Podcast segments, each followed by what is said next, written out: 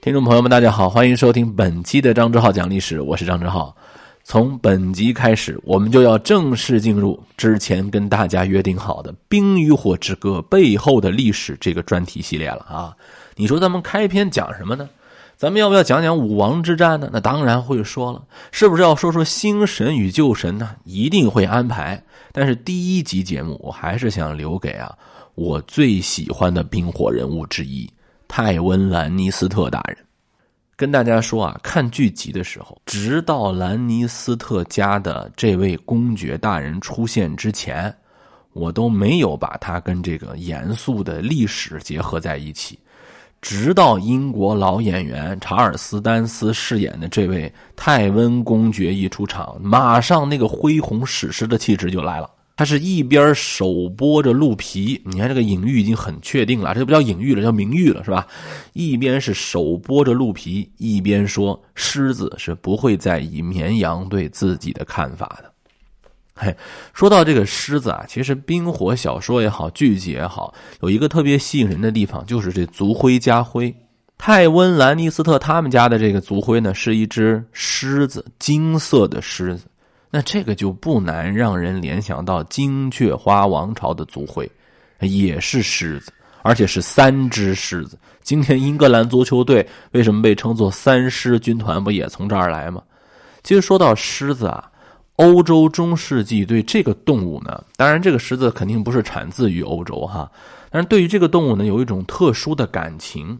英国牛津大学伯德雷恩图书馆收藏了一本十三世纪的动物寓言集，在这个动物寓言集当中啊，它有这么一个描述：他说，狮子是一个仁慈的动物，无数的例子已经证实，狮子是不会攻击那些已经受伤的人的，甚至他们只会攻击男人，要放过女人。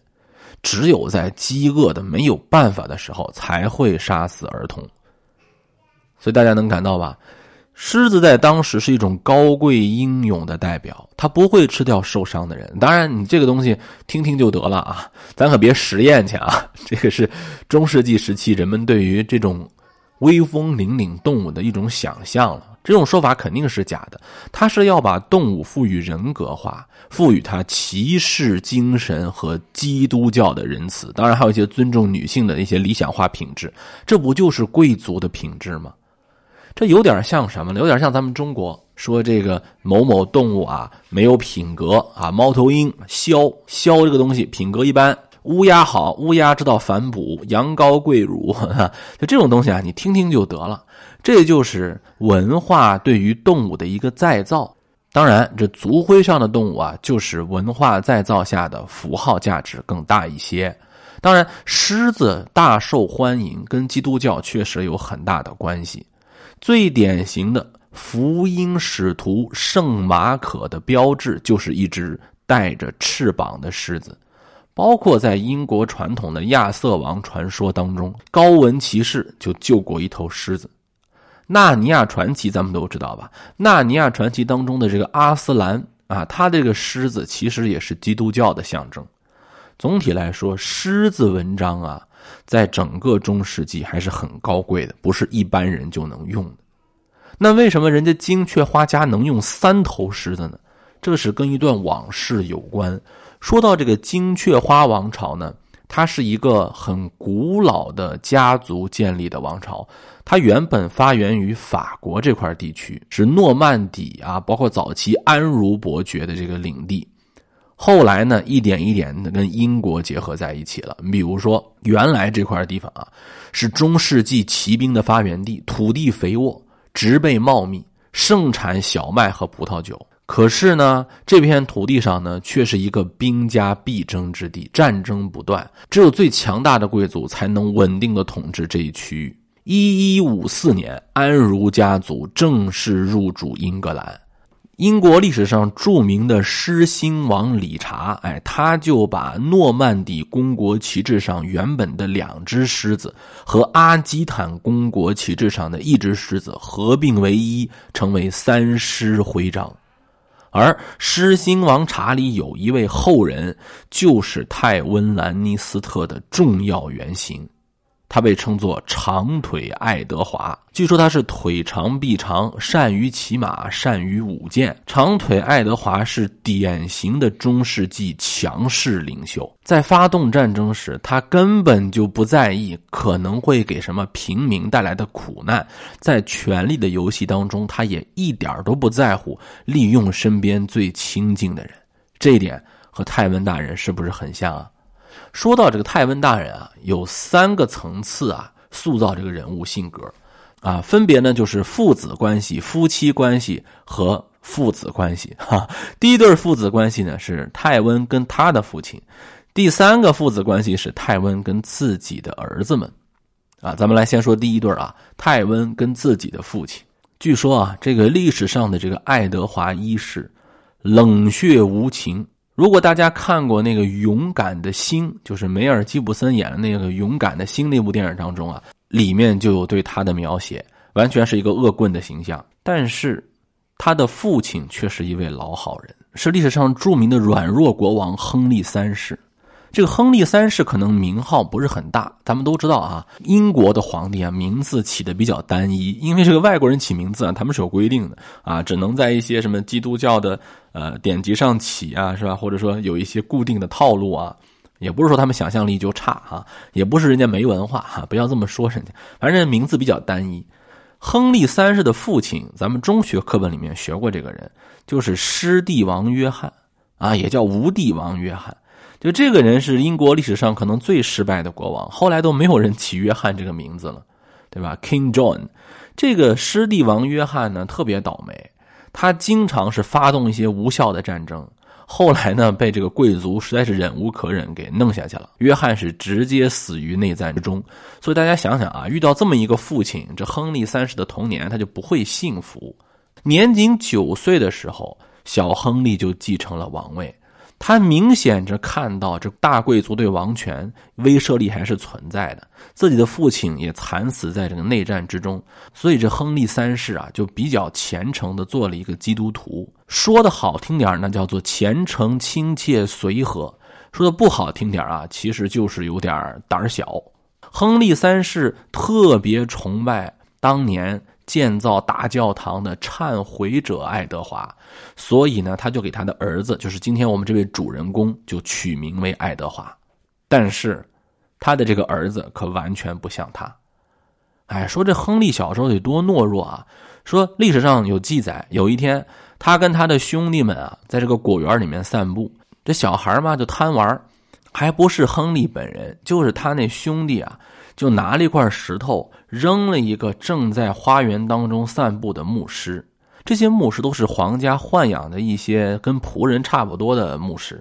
据说这个牧师啊，平时也是唯唯诺诺的，说话像一个滑稽的小丑，很有可能就是供贵族们玩乐的这么一个人。但是他一看啊，是亨利，你们这帮小孩给我扔石头，他竟然就敢啊，拿酸葡萄汁儿挤到这个小孩的眼睛里。你看这。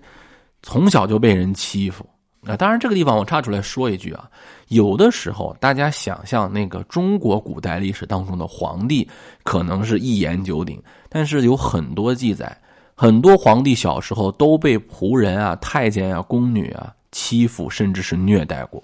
这个也不难理解，因为你毕竟是个小孩嘛。亨利三世不但小时候懦弱，长大了也没有长什么脾气。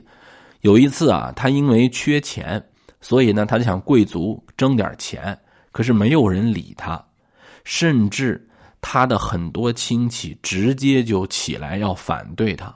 如果你看过小说原著的话，就知道啊，泰温公爵一战成名，那就是卡斯特梅的雨季嘛，哎，就是帮他的爸爸啊来解决一些反叛贵族的事情。如果您啊看书觉得累。我推荐一个播客节目，你可以去听一听，《玫瑰书的玫瑰书品冰火》啊，玫瑰就是我们说那个花那两个字，书是叔叔的书啊，玫瑰书品冰火是我听过的啊，从小说原著的角度品评冰火比较好的一个啊，我也经常听。当然，他倒是没有像我们这样展开历史去讲啊，因为毕竟人家是一位。文学品评的博主啊，你可以对照着来听听听他怎么给你讲这个卡斯特梅雨季的前因后果。总体来说啊，这历史上啊是有一位男爵发动了叛乱。这个男爵呢，就是亨利三世的妹夫，他叫西蒙德·孟福尔，很年轻啊，是个二十来岁的来自法国的青年贵族。但是他太不把这个亨利三世放在眼里了，因为他亨利三世软弱之名在外，谁都想上来欺负一把。这个德孟福尔家族啊，其实起源于十世纪的洛林吉亚，就是今天法国洛林地区。咱们都知道这个阿尔萨斯洛林地区。后来，这位孟德福尔呢，在战争当中展现出冷酷无情的性格，甚至这个西蒙当时还是一个早期的排犹者，他毫不留情的把犹太人赶出了他的领地。所以世人皆知，这个亨利三世对这位妹夫啊特别的害怕。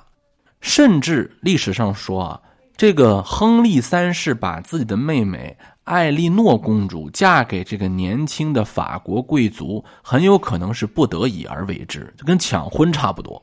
这位来自法国的年轻贵族德蒙福尔啊，是年轻气盛，一次一次的向国王提出要求，比如说他提出议会啊就不用您再召集了，我们固定一个点固定来开就行了，不需要你来召集。对不对？干嘛你召集才能开会啊？你不召集，我们就不能开会啊！注意啊，这个时候的议会不是我们后来讲的那个光荣革命里面那个议会？它是一种叫贵族议会。大家想想，如果说贵族你们不用国王征召就随便开会，那还了得呀？是吧？那你不等于说把国王就架空了吗？当然，这个是绝对不能允许的。亨利三世再昏庸，他不能允许这个呀。他说不允许就打呗。于是，在一二六零年。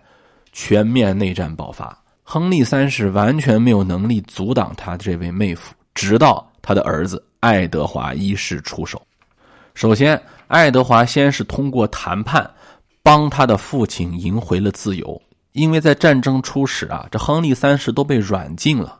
亨利三世离开监禁他的地方，开始静养。爱德华呀，先是示弱，邀请这个叛军首领说：“你来，咱们谈谈判。咱们毕竟是一家人嘛，干嘛打成这个样子呀？对吧？”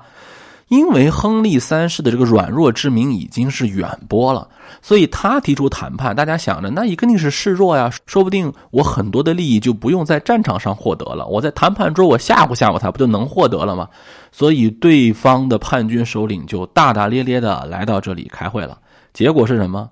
结果是叛军首领第二天因腹痛剧烈死了，甚至他的弟弟的头发、脚指甲、手指甲全部被拔掉了。鸿门宴啊！大家有没有想到，这是不是有点像这个我们说血色婚礼的既视感？有点是吧？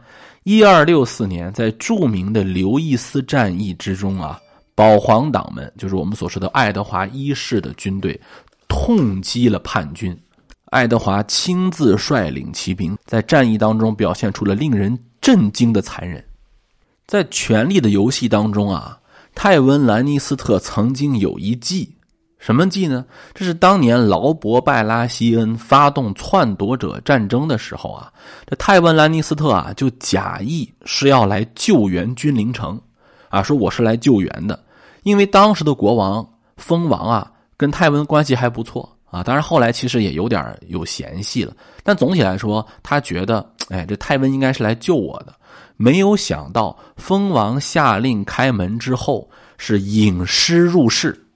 泰温兰尼斯特是兵不血刃的拿下了君临城，捡得了篡夺者战争当中最大的一个便宜。在真实的历史上啊，爱德华一世也是这样的。这个爱德华一世啊，当时只是击溃了这个他的表弟，他姑父的这个主力还没有找到，于是呢，他就打着对方的旗号率兵前去。他姑父呢，身边有一个理发师，据说是眼神特别好，他就老远着看着，哎，你看这是咱们家的这个大队人马过来了，啊，说是少爷回来了。没有想到这军队越来越近的时候，才意识到这根本就不是自己家的军队，这是爱德华在使诈，但已经太晚了。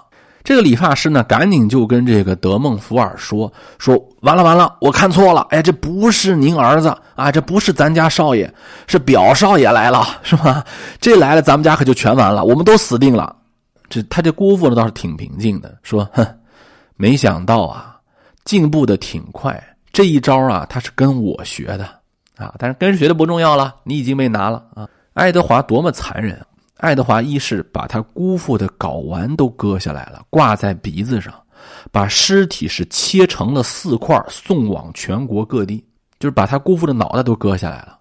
当年啊，他也被他姑父囚禁过，后来呢，也是先卖了个惨，后来才出来，帮助他在狱中度过痛苦生活呢。有一位姑娘，他就把他姑父的这个脑袋送给了这位姑娘。这里面我要说一下。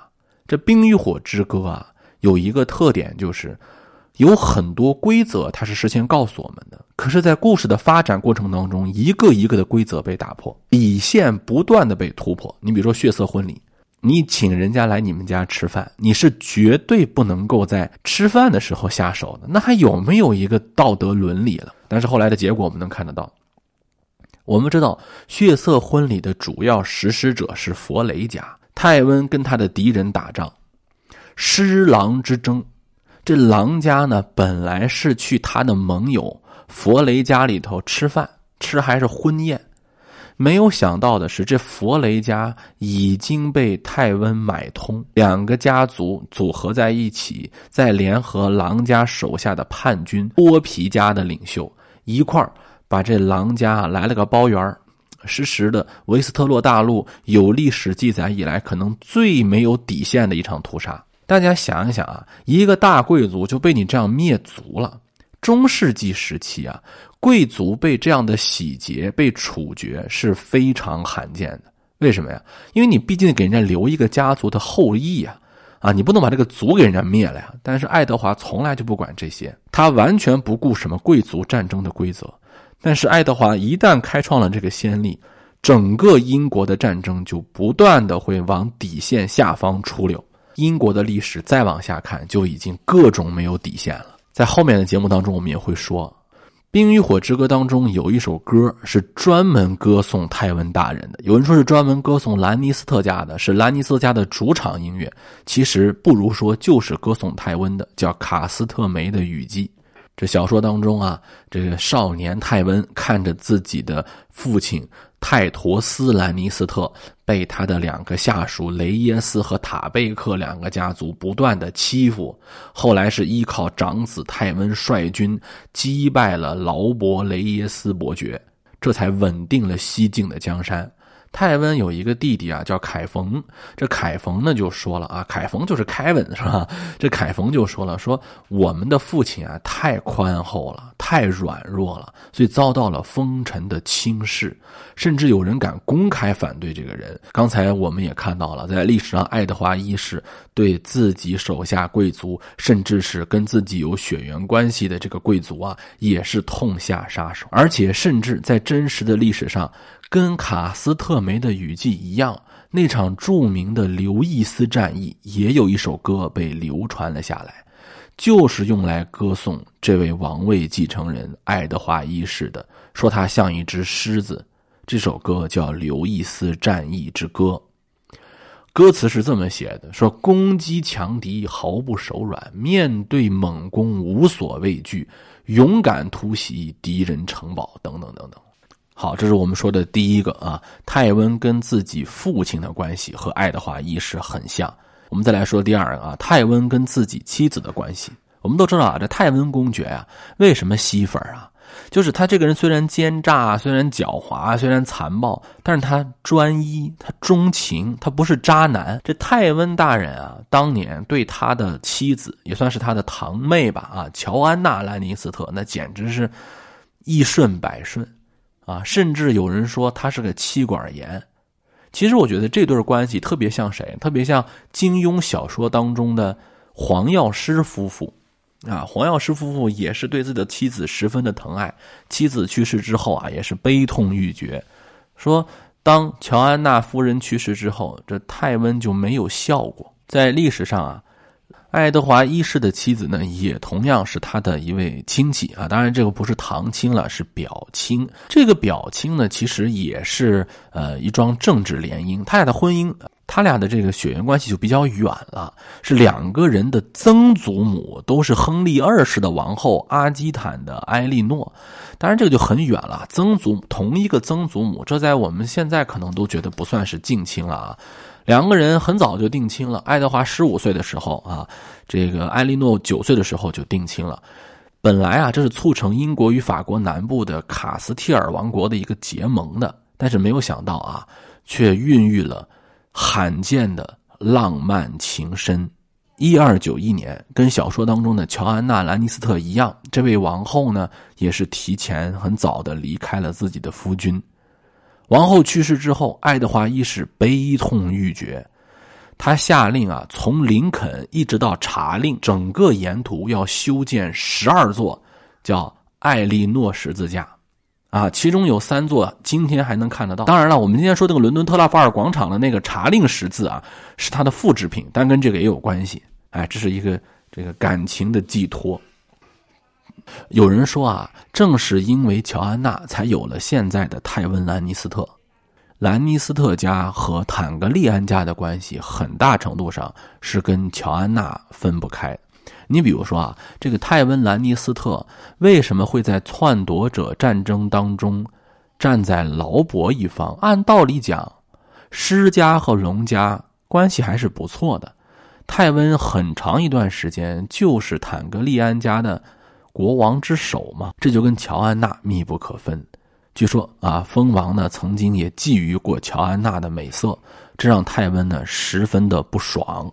还有这个乔安娜生前呢安排过很多啊和这马泰尔家的联姻，冰火当中还有一个很厉害的大家族，就是多恩的马泰尔家。如果说兰尼斯特家的这个黄金双胞胎瑟西和山姆。是最终跟马泰尔家的，比如道朗亲王啊，什么红毒蛇呀，他们之间有了姻亲关系，那可能冰火的这个走向就变化了。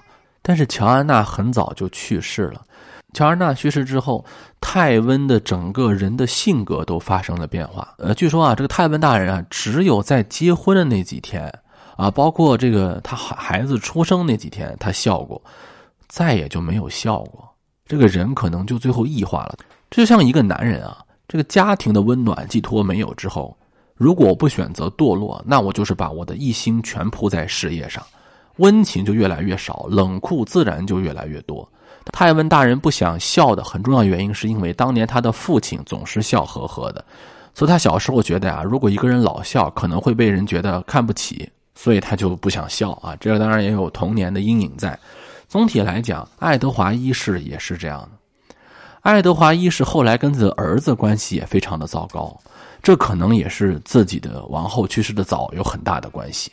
我们在看《冰与火之歌》的时候啊，里面有很多这个父子关系、父女关系、母女关系。你比如说凯瑟琳·图利和自己家的这几个小狼崽们啊，比如说泰温跟自己的这个儿子们的关系，我们总觉得好像是有的温情脉脉啊，有的畸形。你比如说艾莎·图利跟他的这个儿子，就阴朝城的那对母子，是吧？就感觉好像中世纪的这个。家庭关系跟今天很不一样啊，确实是，这个我要来说一下啊。在中世纪时期啊，婴儿的出生率虽然不低，但死亡率是极高的。其实历史上啊，这爱德华和艾莉诺有十六个孩子，最终只有六个活到了童年，有很多孩子都没有活过周岁。所以那个时候呢，呃，成年人对于儿童的感情跟我们今天是不一样的。那个时候，可能每个人家里面都要经历丧子之痛。到了十八世纪的时候，欧洲的婴儿死亡率才开始下降。在十八世纪之前，人类的童年时代可以说是非常艰难，也是非常短暂的。十七世纪儿童的死亡率不比那个狩猎采集的时候低，百分之三十到百分之五十的人在五岁之前就都死了，其中大部分都活不过一岁。你想，今天今天我们只要是一个发达国家，婴儿死亡率那百分之零点一都不到啊，对吧？当时即使是王后也没有用。爱德华的母亲普罗旺斯的艾莉诺有九个孩子，其中只活下来五个。苏格兰国王詹姆士四世的妻子就是玛格丽特都铎，我们都知道啊，生了六个孩子，只活下来一个。他的儿媳妇玛丽生了五个孩子，也是只有一个活到了成年。我们都知道那个安妮女王。她一生经历了十七次怀孕，只生下来五个孩子，但是没有一个孩子活过童年。所以我们在看待历史改编的文学啊剧作的时候，一定不能什么都跟今天的思想关系靠拢，还是要一些古今之变的。我经常说，我们跟古代世界最大的区别，不是那些吃穿用度，而是这些意识形态。大家想一想啊，如果说今天我们的婴儿的死亡率有百分之三十到五十，有百分之五十人在五岁之前就得死，那我们今天的儿童观、亲子伦理，甚至是我们的亲子关系，会不会跟今天就百分之百一样呢？对吧？这是值得深思的呀。很多人说马丁老爷子是剧作高手，他很多的东西啊是今天剧作家都想不到的，对吧？他很多人性的那个关系写的让我们眼前一亮。但我想说的是啊，这种创新的源泉在哪里？其实更是体现了乔治·阿尔马丁对于历史研究的深刻，或者说对于历史忠实程度灵活的运用。最后我来说一下啊，这爱德华一世夫妇啊，真是让人羡慕。我为什么说他像这个黄药师夫妇呢？艾莉诺生前曾经送给丈夫过一份礼物，是罗马作家维格蒂乌斯关于战争的论述，叫《罗马军制论》。这让我想到了呀，这个冯衡当时送给黄药师的一份礼物，背写了一遍《九阴真经》。这本《罗马军制论》是当时最受欢迎、最包罗万象的军事手册，可以说是打仗行军的必备之书。一二七零年，爱德华带着妻子和两个幼年的孩子参加了十字军东征，途经海法的时候啊，就是今天以色列这个海法的时候，他遭遇了神秘的邪教组织成员的刺杀，身受重伤。因为杀手的匕首上是淬了剧毒，王后是奋不顾身的亲口啊吸出了伤口中的毒汁，这才保得自己夫君的性命。爱德华是个可怕的人物，我们从历史上看不出他得到过太多老百姓的爱戴，但是在他的妻子的眼中，这一定是一位好夫君；在士兵的眼中，这是一位好统帅。据说他会跟他的士兵在一个寒冷的帐篷当中睡觉，他会跟他的士兵共饮一桶酒。那个时候的爱德华已经五六十岁了，但是在他的士兵之中，他依然享有绝对的权威。在历史上，爱德华跟自己的子女关系都很一般。他曾经绑架过自己的表妹，把自己的女儿也关进过监狱，一切都是为了防止敌人的利用。他的女儿啊，温格利安其实是拥有威尔士和英格兰两国王室的血统，这对于爱德华来说成了一个威胁。因此啊，他的女儿可以说是在牢狱里度过了一生，直到五十四岁才死去。其实，在《冰与火之歌》当中，泰温对于自己的女儿瑟西也一直是把她当做棋子而已。他为了提醒人们不要忘记他这位国王的可怕，爱德华一世曾经开凿过一条护城河。在河上修建了臭名昭著的叛徒之门，就是把所有的叛徒的脑袋全部插在了这个门的门尖上。爱德华一世呢，还有一个外号叫“豹子爱德华”，因为在那个时代，人们相信豹子呢是狮子和传说中的神兽杂交所生。爱德华经常被说他兼有两种动物的性格，有狮子的高贵和豹子的狡黠。豹子行动迅速，善于神出鬼没，就像爱德华。为了胜利，他会轻易的改变立场，甚至是不择手段。他麾下有一名士兵，为了赞颂他这位统帅啊，曾经写了一首《卡尔拉沃格之歌》，歌中唱道：“面对敌人，我们的国王就像他红旗上绣着的金色狮子一样可怕、恐怖。”凶猛残酷。每次我在读到《冰与火之歌》泰温的桥段的时候，我都无法不去想到这位爱德华一世，而同时感谢乔治·阿尔马丁的《冰与火之歌》，让我们对这位英国爱德华一世从此有了一个非常具体、文学意味很强的形象感人物——泰温·兰尼斯特公爵。好，本期的解读我们就到这里。下一期我们还要品评哪位冰火人物或者哪一段冰火往事呢？我们下一期再见。